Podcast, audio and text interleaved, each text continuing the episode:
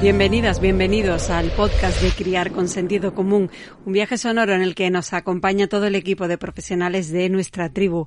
En una sociedad como la nuestra, que a veces no corre sino que parece que vuela, hoy queremos dedicarle este episodio a la necesidad de parar y sobre todo de respetar los ritmos madurativos y de aprendizaje de nuestros hijos.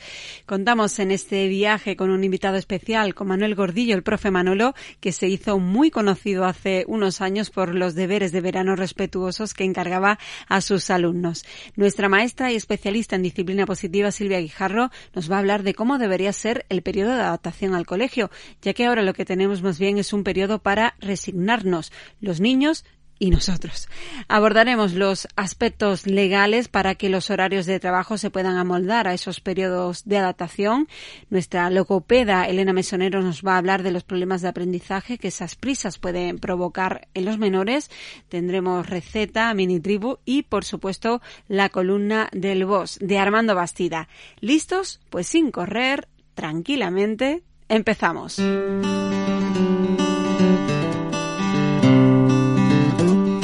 Este episodio hemos querido invitar a Manuel Gordillo, más conocido como el profe Manolo, que hace unos años se hizo muy conocido por los deberes de verano para sus alumnos, entre ellos quererse y cuidarse, ver amanecer, ver películas en familia. Bueno, también es autor de Deberes de Vida y lo hemos invitado a nuestro podcast. Hola, profe Manolo, gracias por estar con nosotros hoy. Un placer estar con vosotros. Muchas gracias por invitarme. Bueno, desde esos deberes de verano tan llamativos que, incluso han creado escuela y esos deberes de vida nos ha arrollado una pandemia. Eh, ¿Cómo está afectando esto a, la vida de nuestros escolares, de nuestros niños? Bueno, la verdad que, como escolares le está afectando en, una escuela muy distinta, ¿no? En una escuela, pues, donde el, contacto físico es distinto, está todo muy protocolizado, es una escuela más, más fría, ¿no? Más, más individual y eh, también los medios digitales han entrado con, muchísimo protagonismo, hmm. lo cual tiene ventajas, por supuesto, pero también tiene ciertos inconvenientes a la hora de relacionarse y de socializar, ¿no? Pero pues, también ha habido un impacto emocional importante. Hmm. Y como niños, pues, pues lo notan, lo tienen ahí y, bueno, vamos a ver, vamos a ver, porque aparecen muchos miedos, aparece otro tipo de relación y, sin darnos cuenta nos hemos puesto en, un tercer curso ya COVID.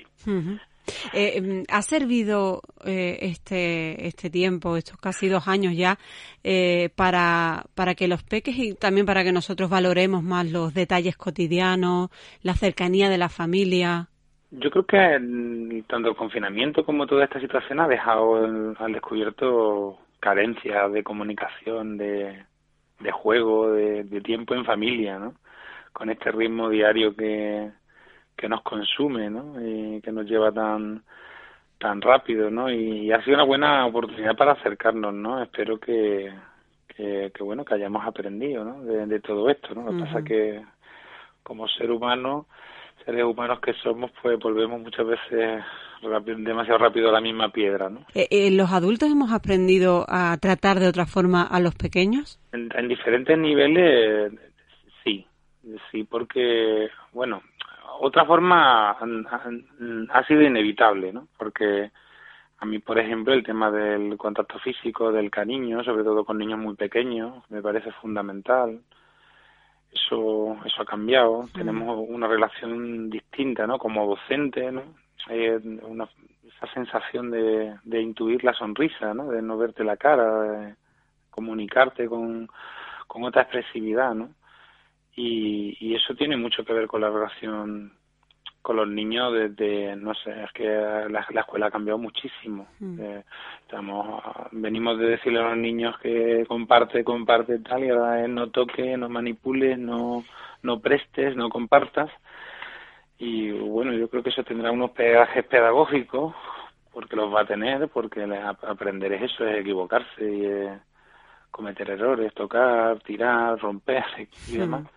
Y eso, eso, bueno, ha, generado otra, otra, otro tipo de relación. ¿no? Eh, vivimos en, en, una sociedad en la que todos tenemos prisas, eh, en la que parece que, que, incluso a los niños los empujamos eh, pues a, que vayan rápido, incluso a crecer demasiado pronto. no sé si compartes esta sensación. Sí, sí, porque al final no parar durante todo el día lo imponemos los adultos. hay veces que llevamos a los niños y a, esa velocidad sin, sin respetar como, como son ellos, ¿no? Yo siempre le digo a los, a los padres que no te preocupes si tus hijos no te escuchan porque te ven todo el día, ¿no? Hmm. Y, y quizá deberíamos reflexionar sobre, pues ya sé que es fácil decirlo y difícil hacerlo, ¿no? Pero esta sociedad que tenemos donde la conciliación queda muy atrás, donde estamos mucho tiempo trabajando y los niños con muchas extraescolares o otras personas que los cuidan para que nosotros podamos trabajar con esos desplazamientos interminables y al final nos quedamos sin tiempo y, y bueno, creo que, que, habría que reflexionar mucho sobre eso y, y también sobre la escuela que tenemos, ¿no? Porque también a nivel curricular, por ejemplo, pues tenemos una escuela que no respeta la, la individualidad, ¿no? Intenta que todos vayan al mismo ritmo, un niño de esta edad tiene que saber hacer esto, si no sabe hacer pues las cosas no van bien, en lugar de, de hacer lo que debería ser, ¿no? Respetar esa individualidad, el ritmo de cada uno, que cada uno tiene sus competencias, tiene sus habilidades, sus intereses, e intentar desarrollarlo desde, desde uno mismo, ¿no? Eh, ¿cómo, ¿Cómo podríamos no sé, iniciar ese proceso de respetar los ritmos de, de los niños eh, tú lo has dicho, la, la propia escuela, ¿no? O, no la escuela, sino eh, pues las leyes educativas y tal imponen que los niños hayan aprendido X eh, cada año, eh, pero también en casa. ¿Cómo podemos eh, llegar a, respetarlos a, a, ellos y entender que, bueno, que, que no tienen por qué ir tan deprisa como nosotros queremos, pretendemos o deseamos? Es muy difícil abstraerse de, de, ese ritmo social, ¿no? Porque es verdad que la escuela, pero es, más la sociedad, ¿no? En la sociedad en, su conjunto, ¿no? Eh, yo siempre digo que el objetivo de la educación es ser independiente y ser feliz. Que suena muy utópico, pero si lo pensamos, eso es lo que tenemos que perseguir, ¿no? ¿Cómo podríamos hacerlo? Yo creo que tenemos, pues, una educación, unas leyes educativas y es razonable porque dan un servicio social basado en, la estandarización. Y, y, esa no es la idea. A mí me gusta mucho, por ejemplo, el planteamiento de Ken Robinson del elemento, donde nos habla de, de cómo encontrar en cada persona pues esas cosas que se le dan bien y que le gustan, que le hacen sentirse feliz y desarrollarlo, ¿no? Eso, claro, en una escuela que tiene que tener a 25 alumnos en, en un sitio para que sus padres puedan ir a trabajar, que es una definición un poco fea de escuela, eso es complicado, ¿no? Y termina, pues, teniendo al contenido como centro educativo en lugar de, de al niño, y mm. cada niño es distinto. Entonces, atender esa individualidad es la dificultad, ¿no? Y ahí es donde entran, pues, ratios menores, entran otros planteamientos que no sean tan tan exigentes a nivel de, de contenido, sino de, de proceso, y bueno, un trabajo del error, otro enfoque muy distinto, ¿no? Eh, acaba de, comenzar el curso, eh, se van a mantener eh, prácticamente las mismas medidas anti-COVID. me gustaría pedirte un, deseo, un objetivo para este curso. Pues que los niños se, se aprendan divirtiéndose, es lo que yo siempre digo. En la letra con risa entra mi objetivo es seguir haciendo materiales que, que trabajen la educación emocional. Otra educación es posible. Cuando uno se está divirtiendo, está aprendiendo de verdad. Ese aprendizaje de, significativo se queda. Este año yo he hecho una colección con, con Rubio de materiales de verano, diferente también en esta línea. Y bueno, mi objetivo es, es seguir haciendo ese tipo de materiales y, y como consejo, pues, pues eso ayuda recomendar siempre, tanto a docentes como a padres, que el motor del aprendizaje es, la diversión y un enfoque distinto del error y del fracaso. También estamos muy acostumbrados a entender cuando nos equivocamos como algo negativo. Yo siempre en mi clase lo pone, siempre le pregunto a mis niños a qué venimos al cole y me dicen a equivocarnos. Buena filosofía, porque nos equivocamos continuamente y de adultos más todavía. Tenemos esa mala mm, cultura del error y, como, y el fracaso como algo que nos tiene que hacer agachar la cabeza y esto es lo contrario. Pues Manuel Gordillo, profe Manolo, gracias por atender a, a nuestro podcast. Un saludo. Un placer, Carmen, un saludo.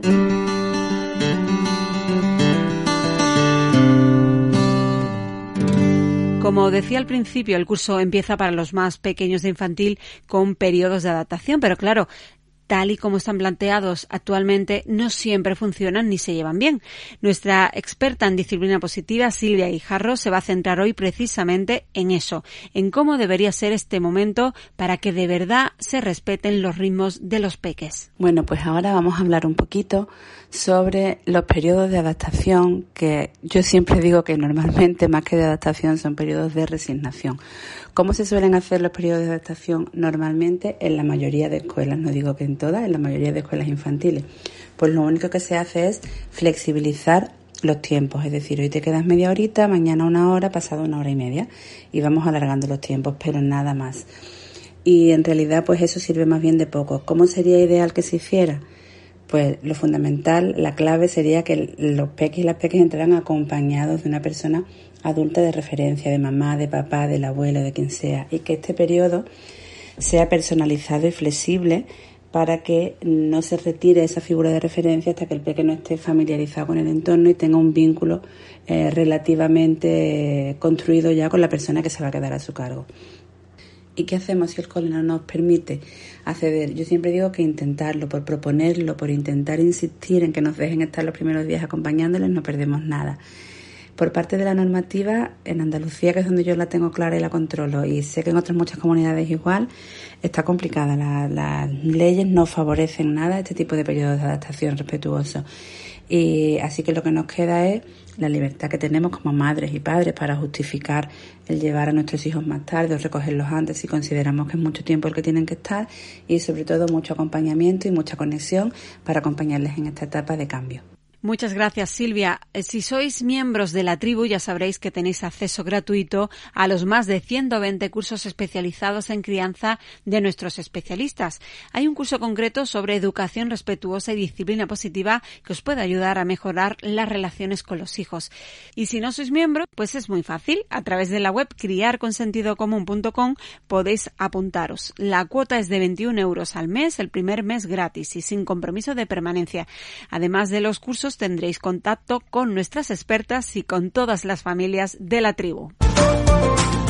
A veces nuestra actitud puede provocar que nuestros hijos desconfíen y que les cueste un poco más adaptarse a la nueva situación. Por eso, la psicóloga de Criar con Sentido Común Mamen Bueno va a aportar una serie de consejos para llevar mejor el periodo de adaptación. El inicio de curso es un cambio de entorno, sí, pero no tiene por qué ser traumático, aunque sí puede requerir tiempo. La actitud de los progenitores es fundamental para que este cambio sea lo más llevadero posible. Y si un padre o una madre se muestran inquietos, con ansiedad, duda o miedo, es mucho más probable que, el peque o la peque tengan más dificultades de adaptación. La actitud de, de su padre o su madre les hace desconfiar de que van a ir a un a un sitio y a un lugar que les inspire confianza. Si, si su padre o su madre al dejarles en el colegio se muestran inseguros, dudan, em, pues es más probable que, que no, no, no, sientan que van a un lugar en el que van a disfrutar, sino que lo vivirán con inquietud, con miedo y con inseguridad. Entonces, es, es, importante desdramatizar las despedidas, ni hacer pues mucha fiesta de, ah, seguro que lo pasas fenomenal, ni al revés, ¿no? De, ay, mi hijo, mm, seguro que lo pasa mal, ¿no? Con esa actitud de duda, ¿no? Em, y, no, no, no, ayudan, ¿no? Entonces también eh, tener, intentar tener una actitud positiva, tanto al dejarles como al recogerles, con, bueno, pues haciendo un trabajo previo en, casa de, que van a, lugar en el que bueno, pues van a tener situaciones nuevas, van a conocer a niños nuevos, a personas adultas. ¿no? Entonces es importante hablarles de lo que se pueden encontrar, también hablarles de, de cómo fue, de cómo recordamos nuestro, nuestra entrada al colegio, cómo fue para nosotros. El tenerlos también como referentes es importante para ellos. Y quizás a lo mejor elaborar en casa alguna especie de talismán o una piedra pintada eh, con ellos o con ellas también les ayude o incluso hacer una pulsera ¿no? que les recuerde que, están en un, en un, lugar y en un espacio, bueno, que, llevar un poquito de hogar también a donde estén, ¿no? que les recuerde. ¿no? En fin, como, como diferentes estrategias, pero insisto, desde, desde el sentir la seguridad, transmitirle seguridad, una actitud positiva de que van a ir a un lugar en el que, bueno, puede que se descoloquen, se desconcierten, pero que es un lugar seguro, ¿no? En el que no, no les va a pasar nada malo, pase lo que pase, ¿no? Y también tener tiempo, paciencia, en el que, bueno, pues darnos un top, dos, dos, tres semanas en el que, en el que puedan adaptarse tranquilamente, ¿no? Que no va a ser un día o dos y ya todo va a ir bien, sino dar por hecho que, bueno, que puede, que cueste un tiempo, pero insisto que, que cueste tiempo no significa que vaya a ser traumático o que tenga que ser traumático para ellos. Así que feliz inicio de cole. Tranquilidad y paciencia, el binomio que necesitamos todas las familias, seguro. Vamos a dar un paso más. Eh, ¿Qué ocurre con los peques que aún usan el pañal? Dejarlo o no no es una cuestión educativa, sino fisiológica, y cada niño lo hace a su tiempo. La terapeuta ocupacional pediátrica de la tribu, Jessica Romero, nos va a hablar de este tema. El control de esfínteres es un aspecto bastante complejo del desarrollo de nuestros hijos. Eh, no todos los niños lo adquieren a la vez, eh, igual que ocurre con el resto de, de etapas madurativas. Cada niño tiene su tiempo, sus ritmos. El pañal no se quita, el pañal se deja y nuestro hijo tiene que estar preparado para dejarlo. Tiene que tener suficiente madurez fisiológica como para aguantar el pipí y la caca hasta el sitio donde tenga que ir a hacerlo. Tiene que ser emocionalmente maduro para afrontar este cambio que supone eh, dejar el pañal y hacer caca en el váter de los mayores y tiene que tener unas habilidades cognitivas y comunicativas eh, maduras, son suficientemente maduras como para indicarnos que, tiene ganas de hacer pipí o caca. ¿Vale? ¿Cómo podemos nosotros acompañarle de manera respetuosa? Fomentando su autonomía desde el momento en que son capaces de ponerse de pie. Podemos ayudarles a cambiarles el pañal de pie, podemos hacerles partícipes de su higiene. Esto va, va, a ayudarles mucho a la hora de madurar para dejar el pañal. Gracias, Jessica. Los periodos de adaptación suelen chocar con los horarios laborales de los padres que trabajan fuera de casa. La normativa ha cambiado y ahora se puede solicitar amoldarlos a ese periodo. Nos lo va a contar Ana Pacheco, que es la abogada de Criar con Sentido Común. En los últimos años se ha visto la necesidad de que las empresas dejen a los progenitores adaptar sus horarios en las primeras semanas del colegio para los periodos de adaptación de los niños y niñas. Hasta el año 2019, la única posibilidad para adaptar la jornada de trabajo para conciliar la vida laboral y familiar era solicitar una reducción de jornada por cuidado de un hijo o familiar. Pero tras el Real Decreto 6-2019, existe la posibilidad recogida en el artículo 34 del Estatuto de los Trabajadores. En el apartado 8 de este artículo se recoge el siguiente derecho. Dice, las personas trabajadoras tienen derecho a solicitar las adaptaciones de la duración y distribución de la jornada de trabajo en la ordenación del tiempo de trabajo y en la forma de prestación, incluida la prestación de su trabajo a distancia, para hacer efectivo su derecho a la conciliación de la vida familiar y laboral. Este derecho es un derecho de solicitar, no de exigir. Es decir, el trabajador tiene la posibilidad de solicitar a la empresa una adaptación de la jornada sin necesitar de reducirla para conciliar la vida laboral y familiar.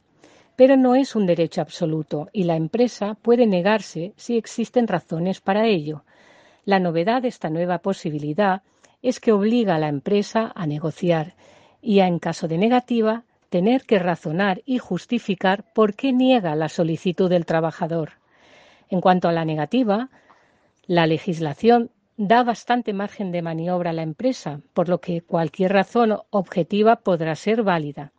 Por último, será de vital importancia lo que establezcan en cuanto a la negociación de este derecho los convenios colectivos, pero en la actualidad poco o nada dicen al ser un derecho totalmente nuevo.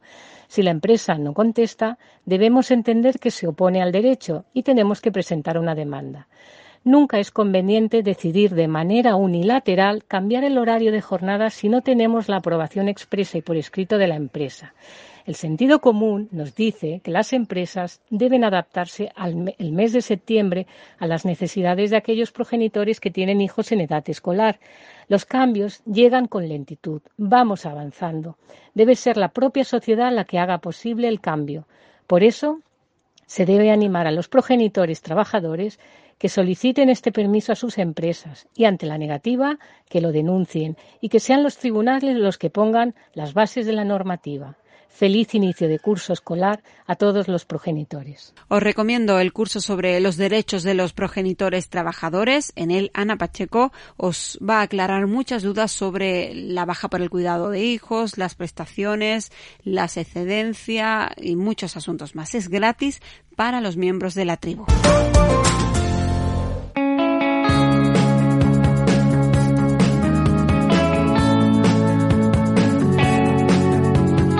Prisas, las ganas de que nuestros hijos avancen pueden tener repercusiones en el proceso de aprendizaje. Así que en los próximos minutos vamos a charlar sobre esto con la logopeda y psicóloga Elena Mesonero, otra de las expertas de criar con sentido común. Hola Elena, bienvenida. Hola, pues encantada de estar este ratito con vosotros. ¿Por qué es tan importante respetar esos ritmos en el aprendizaje? Fíjate que a mí me gusta más hablar de respetar las características particulares de cada niño y acompañarlas con todo lo que esto implica, que es valorar los puntos fuertes, ayudarles en lo que se les da peor, etcétera, porque hablar de respetar las características particulares es mucho más general y dentro de estas características están por supuesto los ritmos de aprendizaje. Pero es que tenemos que tener cuidado con lo que entendemos por ritmos de aprendizaje. Cuando hablamos de desarrollo o de aprendizaje, establecemos unas etapas en las que se desarrollan o aprenden las diferentes habilidades, ¿no? Estas etapas, por supuesto, tienen unos márgenes, pero es cierto que pasados esos márgenes es importante delimitar si hay alguna dificultad que esté impidiendo el aprendizaje, es decir, respetar los ritmos de aprendizaje sí, pero teniendo un poco eh, el foco puesto en que si esos ritmos de aprendizaje son mucho más lentos o, o, impiden alguno de los aprendizajes que tenga que hacer el niño, pues estar un poquito atentos a, a ver si necesita algún tipo de ayuda. Y que un niño sea precoz eh, y, por ejemplo, lea antes, es mejor que otro que lo hace a su ritmo. ¿Esa precocidad da alguna ventaja? Bueno, a veces sí, porque a más tiempo practicando mejores resultados, pero a veces no. También hay niños niños que empiezan el, el, aprendizaje de la lectoescritura muy pronto, por ejemplo, reconociendo las letras a los dos años y después paran y los demás compañeros les alcanzan. Entonces, bueno, la precocidad en realidad en cualquier aprendizaje casi nunca es determinante porque somos bastante más complejos que eso. Ya, bueno, esto genera mucha frustración en algunas familias si ven que sus hijos no avanzan tan rápido como otros. Claro, cuando siguiendo, por ejemplo, con, el, con la lectoescritura, las familias ven que los demás niños empiezan a leer y a escribir y el suyo no, pues empiezan a agobiarse, ¿no? Y a preguntar por qué su hijo no. Yo suelo decir a las familias que lo importante es ocuparse, no preocuparse. Y ocuparse implica pues hablar con el cole, buscar profesionales que puedan guiarles y buscar los apoyos que necesiten. Y por supuesto tener en cuenta la edad, el entorno, el resto de capacidades. Es decir, lo que comentaba un poco de las características personales en general. Que un niño no lea en infantil no tiene por qué ser un problema. De hecho, eh, eh, la etapa de educación infantil ni siquiera es obligatoria. Por lo tanto, hasta primero de primaria un niño no tiene por qué saber leer.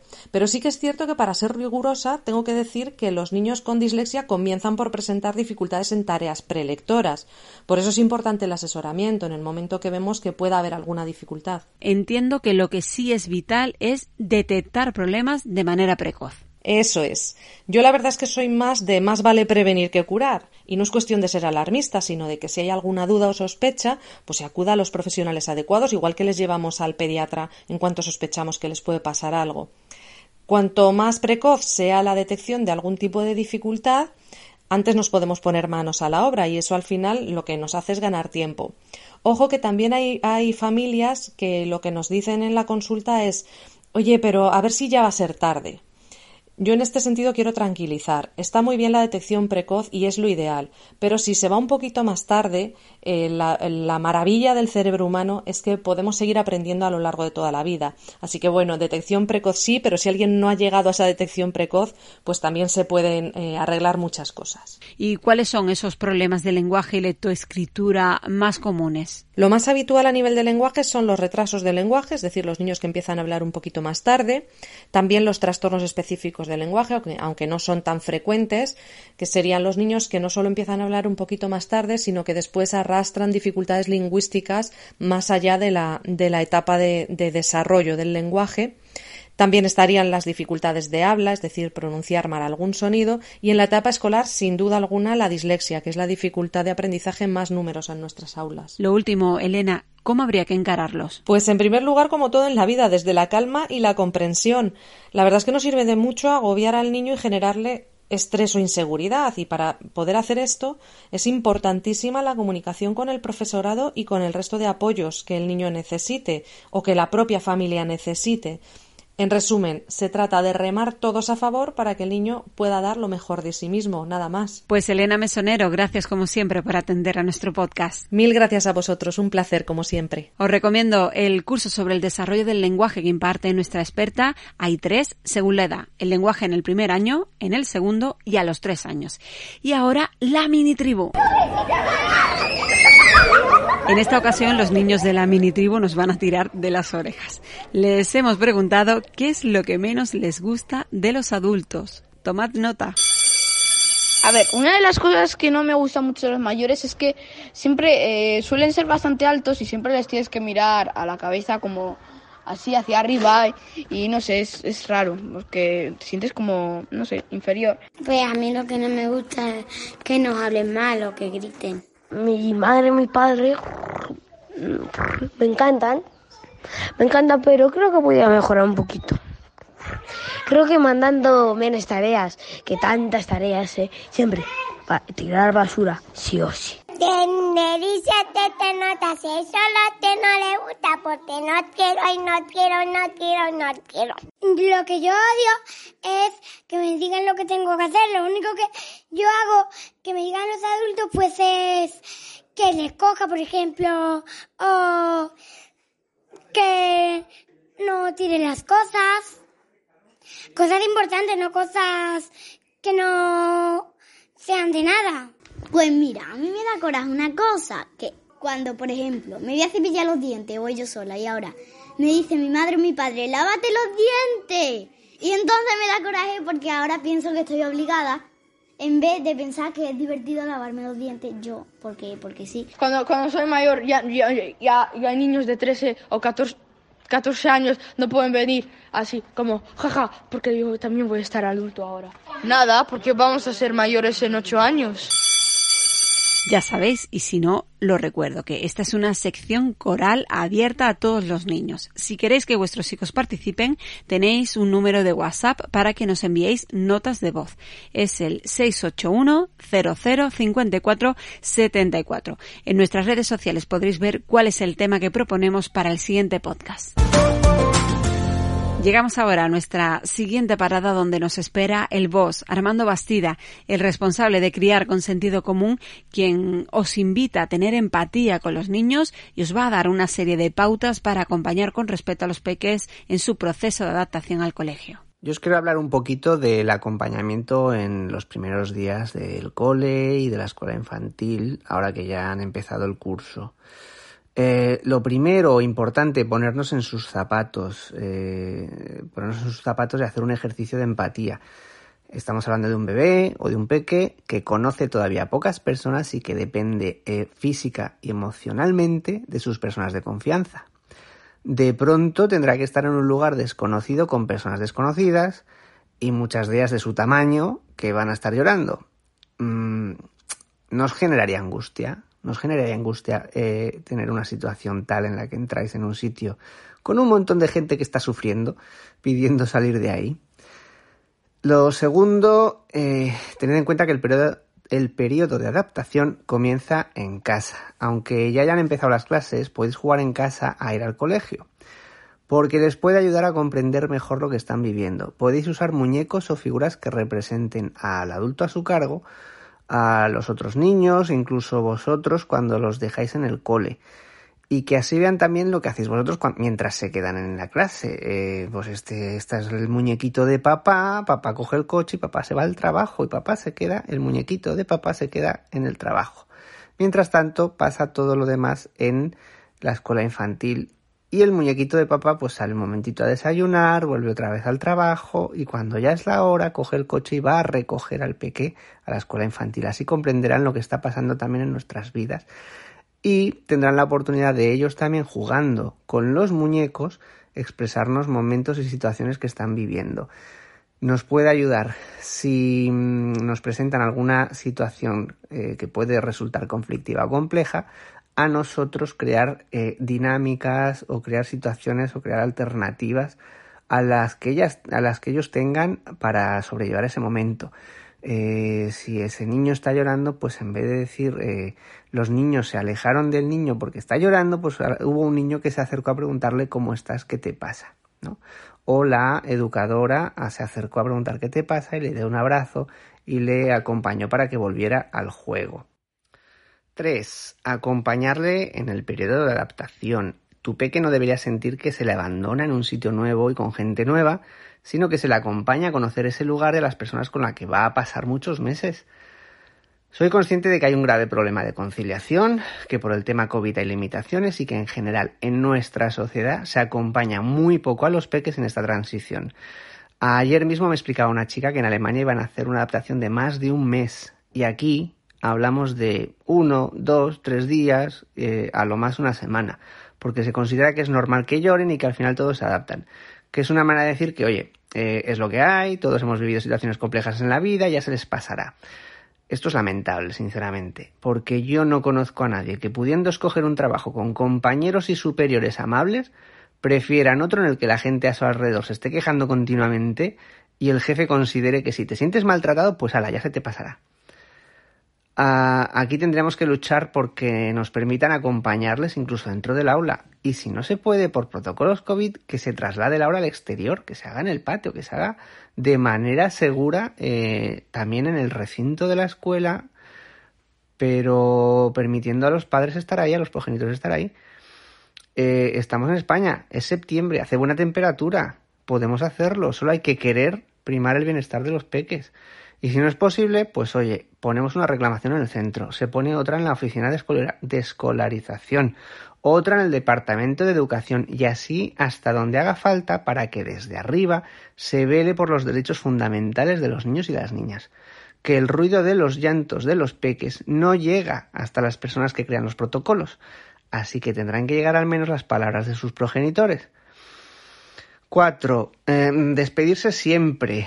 Creo que lo tenemos todos claro, ¿no? Lo de corre, vete ahora que está tranquilo, no tiene ningún sentido. Porque cuando decide buscarte tu peque para enseñarte algo, resulta que has desaparecido. Y es horrible sentir que la persona que esperas ver al darte la vuelta se ha pirado sin despedirse. Que si le dices adiós llora, pues es lo que hay. Será su manera de expresar que no quiere que te vayas. Pero es mejor que no ser consciente de que te has ido. 5. Valida su emoción. Y esto me lleva al punto en el que si llora, debes validar su emoción. Lo sé, cariño, sé que estás triste por no poder estar juntos. Es normal. Le pasa a más niños. Fíjate que ellos también lloran. Y a mí también me pasa cuando tengo que despedirme de las personas a las que quiero. Ojalá te lo pases muy bien porque sé que tenéis muchos juguetes y juegos. Y que esos niños también dejarán de llorar dentro de un rato. Ah, y cuando salgas del cole recuerda que nos iremos a casa y pasaremos toda la tarde juntos. Esto no quiere decir que vaya a dejar de llorar cuando se lo digas, pero por lo menos sabrá que le comprendes y le acompañas en su sentimiento. No eres el típico adulto que dice no llores, no es para tanto, ya está, no pasa nada, porque eso sería encima decirle que está mal sentir lo que está sintiendo. 6. Actitud positiva. Mantén en la medida de lo posible una actitud positiva. Frases optimistas como eh, conocerás a muchos amigos, podrás jugar, cantar, pintar, hacer cosas divertidas, ojalá te lo pases genial. Son frases que pueden ayudar. Si en cambio le decimos algo como ojalá no tuvieras que quedarte, yo lo paso igual o peor que tú, aunque sea así como lo sintamos, les estamos traspasando nuestra pena y responsabilidad y en esos casos suelen preferir no quedarse para protegernos, para que no suframos. Poco a poco con el paso de los días, conociendo el espacio, al nuevo adulto responsable, al resto de niños, estará mejor, o debería. Y siete, paciencia y comprensión. Cada niño tiene su propio ritmo. Esto lo decimos siempre, tanto para empezar a ir al baño solito como para adaptarse a las nuevas situaciones. Puede que un niño haya llorado como un descosido el primer día y al siguiente día esté feliz o esté más bien contento. Mientras que otro estará quizá un par de semanas llorando pegado a las piernas de mamá o papá y oye que ninguno es mejor ni peor, simplemente cada uno lo lleva a su manera. Lo fundamental es tenerles mucha paciencia y comprender el momento por el que están atravesando. También es difícil para nosotros separarnos de ellos. Hablad con vuestro peque, permitidle que exprese sus emociones, que os cuente qué ha hecho, cómo lo ha pasado en el cole, etc. Quizá no os cuente mucho, pero es importante que sientan que tienen esa posibilidad, que tienen ese espacio para hablarlo. Mucho ánimo. Más de 120 cursos gratis si sois miembros de la tribu.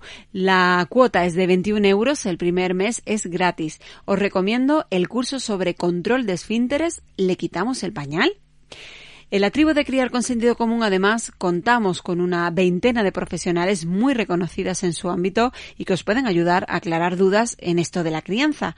Además, a través de la web tenéis la posibilidad de concertar una consulta privada online con la experta que necesitéis. Ahí os podrá atender en casos que requieran un trato personalizado. Buscad en la web criarconsentidocomún.com la pestaña consultas y ahí se indica cómo hay que hacerlo.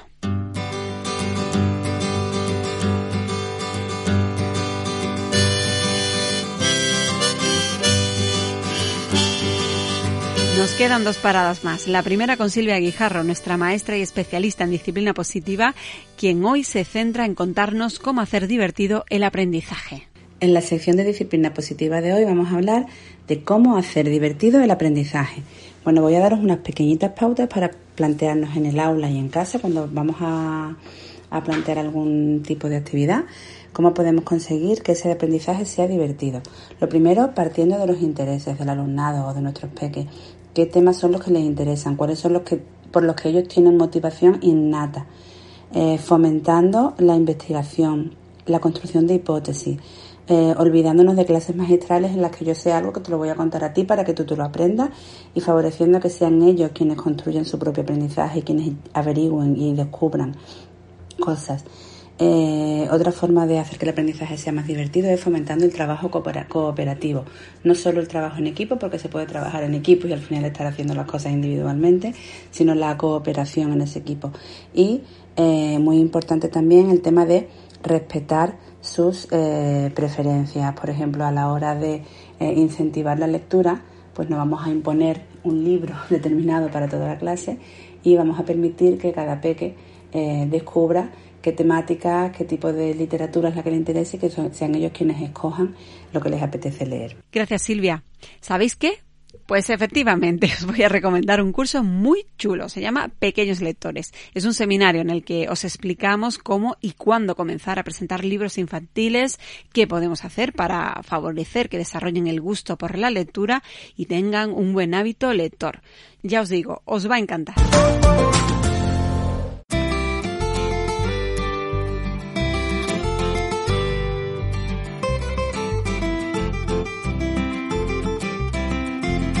Lo que viene ahora también os va a gustar. En un minuto nuestra dietista nutricionista Rebeca Pastor os va a dar pautas para complementar en casa un aspecto tan importante de los niños en edad escolar como la alimentación. Adelante, Rebeca. Os traigo cinco pautas básicas para volver a la rutina de la etapa escolar. Primero, adaptar poco a poco los horarios de irnos a la cama, acostarnos y levantarnos. Segundo, vamos a ilusionar a nuestros peques con las nuevas situaciones en el almuerzo y en el comedor. Crea expectativas que tengan muchas ganas. Tercero, los almuerzos incluye siempre algo de fruta o de verdura para darle un color especial a su almuerzo favorito y riégalo siempre con una botellita de agua. Cuarto, vamos a hacer partícipes a estos niños. A los más peques, pues que ayuden a cortar con un molde y a los más mayores, pues venga, que introduzcan alimentos favoritos en su almuerzo. Y quinto, Muy importante, mantener en casa por la noche las verduras, las hortalizas y las frutas en las cenas. Pues con las cenas me quedo, Rebeca. Voy a repasar el curso de cenas rápidas y saludables que tenemos en la tribu y que es gratis para todas las familias miembros.